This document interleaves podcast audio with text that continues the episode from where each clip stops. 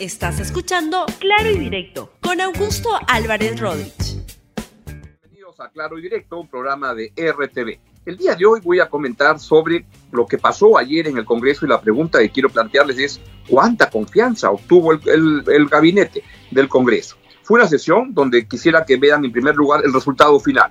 El resultado final está en este cuadro que resume cómo fue la votación al final. Y lo que el gobierno tuvo fue una confianza de 89 votos a favor, en contra 35 y se abstuvieron cuatro uh, congresistas. Con lo cual el gobierno obtuvo, el gabinete Ceballos obtuvo la confianza, pero hay que advertir, y eso es lo que quiero explicarles con qué particularidad este tipo de confianza y de qué manera venían ocurriendo las cosas. Porque la verdad si es que uno, yo este, sigo porque por mi, la necesidad profesional que tengo de, de, informarles, vi casi toda la sesión del día de ayer, que empezó como a las 10 de la mañana y acabó como, ya casi que me quedé dormido como a las 3 de la mañana de la madrugada de, de, de hoy. Y lo que tenemos es que fue un, una, unos, un conjunto de este, intervenciones de los congresistas que hacían prever que el voto negativo podía estar en consideración. Yo justo comentaba ayer, le pregunté, conversaba con, con, Charlie Castro, su director de la República, y le decía, me parece que esto puede ir con un voto de, censura, un voto no, no, no de confianza. Y conversando él me decía, yo creo que los, los, están asustando y después les van a dar el voto de confianza. ¿Qué es lo que fue lo que pasó? Pero veamos primero la intervención del presidente del Consejo de Ministros, el señor Vicente Ceballos, en un apretado de resumen de lo que dijo el día de ayer. Adelante. Todas las medidas adoptadas durante el interregno parlamentario se ajustan a la Constitución y responden a los cinco ejes de la política de gobierno. Lucha contra la corrupción, fortalecimiento institucional, crecimiento económico, desarrollo social y bienestar de la población y descentralización. En total, hemos aprobado 70 decretos de urgencia. Para el gobierno es fundamental culminar la reforma política y judicial que propusimos al Congreso desde un primer momento. Creemos que el Perú se merece una nueva y mejor institucionalidad, más transparente y plural. Vamos a trabajar para que en abril del 2021 se realicen elecciones libres, transparentes y democráticas, que nos permitan en julio del próximo año entregar la posta a un nuevo gobierno. La salud de los peruanos y peruanas ha sido y es la principal preocupación de nuestro gobierno. En resumen, el presidente del Consejo de Ministros, el señor Vicente Ceballos, fue a hacer eh, un resumen de lo que ya han estado haciendo. No ha habido ningún anuncio nuevo, relevante. Yo le pregunté a un ministro antes de empezar, como a las 10 de la mañana, si es que iban a haber anuncios importantes, y me dijo, no, en esencia venimos al gabinete a presentar lo que ya hemos estado haciendo y este, comunicarlo al Congreso y a través del Congreso al país. Y luego vinieron las intervenciones, fue una, una presentación de, del señor uh, Ceballos como de unas dos horas y a eso del mediodía arrancaron los congresistas y quiero darles algún brochazo de alguna de las intervenciones más sonadas del día de ayer. Comencemos con Daniel Urresti, quien es la cabeza de la, la agrupación Podemos. Muertos, mientras que en la lucha contra el terror en 10 años hubieron 25 mil muertos. Ustedes están acumulando mucho más. Y el gran problema es que a usted, señor Premier, a usted, señores ministros, y al señor presidente Vizcarra, dentro de tres, cuatro, cinco, seis años lo vamos a ver sentados en el banquillo de los acusados, porque en eso son expertos las ONGs. ¿Ustedes creen que se van a ir del gobierno sin ninguna responsabilidad? De eso se van a encargar las ONGs, de determinar que hubo homicidio culposo, que hubieron muertes porque ustedes tomaron o no tomaron tal decisión de que hay que ver los derechos humanos de los fallecidos, de que hay que darles cosas, hay que darles casas, etcétera. Y ustedes van a ir al banquillo de los acusados. Creo que es un poco exagerada, en mi opinión, la, ponencia del señor Urresti, porque si se va a acusar al gobierno de, de, homicidios por las personas que mueren en esta pandemia, la verdad que van a acabar presos todos los gobernantes de todos los países del mundo y cada país está haciendo lo mejor que puede ante un monstruo de la, de la pandemia que es nuevo y que es demoledor.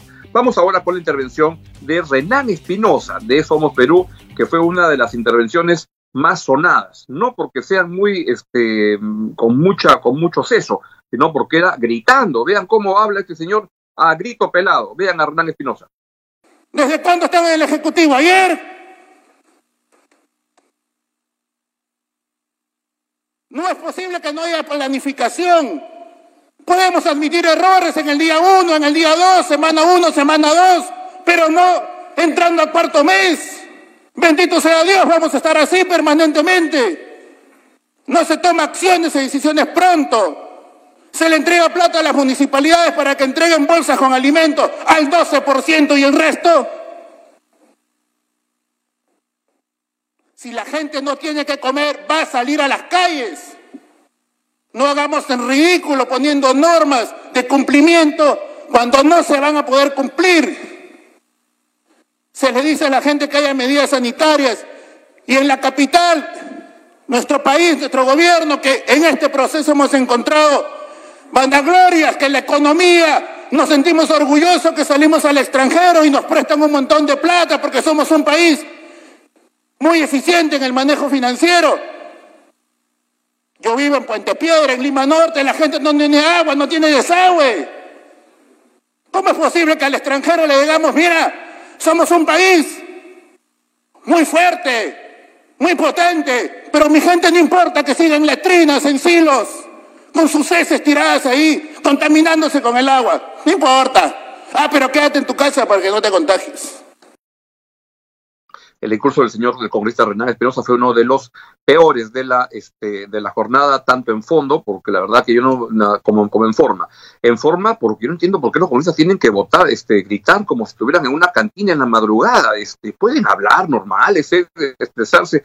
Parece creo que la gente grita para poder ocultar un poco la escasez y orfandad de ideas. Y en, lo, y en el fondo, pues esas típicas intervenciones para la tribuna, sin, sin propuesta, pura propuesta, que fueron las que abundaron el día de ayer. Otra intervención fue la de Marta Chávez, que es la cabeza del Fujimorismo en el Congreso, y esto fue lo que dijo. Reitero, un gobierno pródigo en cuestiones de confianza, me llama la atención que en este momento no la quiera plantear. ¿Por qué? No están seguros de que puedan obtener el voto de confianza luego de exponer lo que han hecho en cinco meses y medio, o creen que no van a obtener el voto de confianza luego de exponer la política general de gobierno y debatirla con el Congreso de la República. Señor presidente, me llama la atención. Entonces le pido, por favor, eh, por eh, economía procesal, en todo caso, por respeto al Parlamento Nacional y me contentaría con que el señor y retiraría mi cuestión de confianza, de, cuestión previa, si es que el señor presidente del Consejo de Ministros eh, eh, se compromete a presentar cuestión de confianza eh, durante esta sesión, señor presidente. Gracias.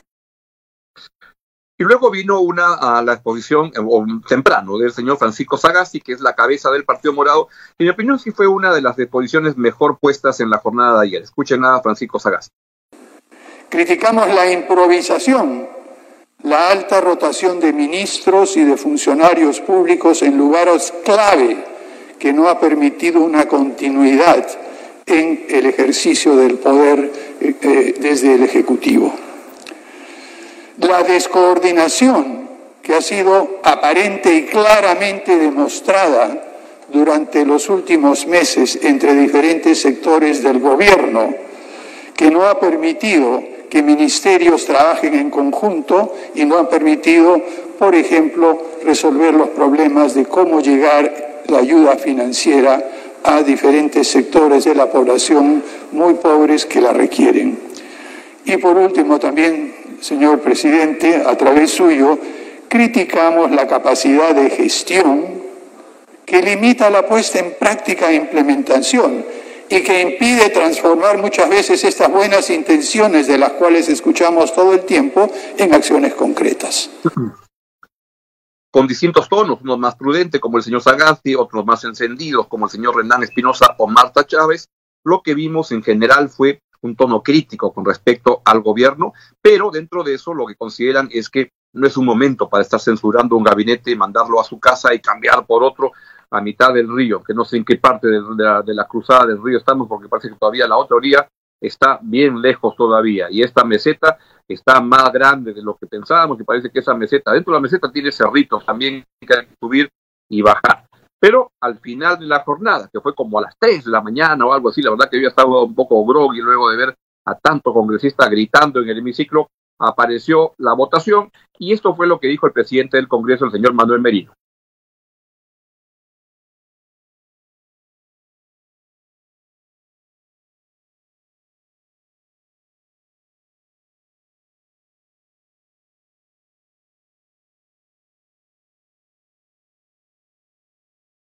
Bien, no escuchó bien lo que dijo el señor Merino, pero lo que dijo fue, y pongamos el cuadrito de resumen, 89 votos a favor de eh, la, la confianza al gabinete, 35 en contra, se abstuvieron. ¿Qué partidos? Fuerza Popular, los 15 votos fueron en contra.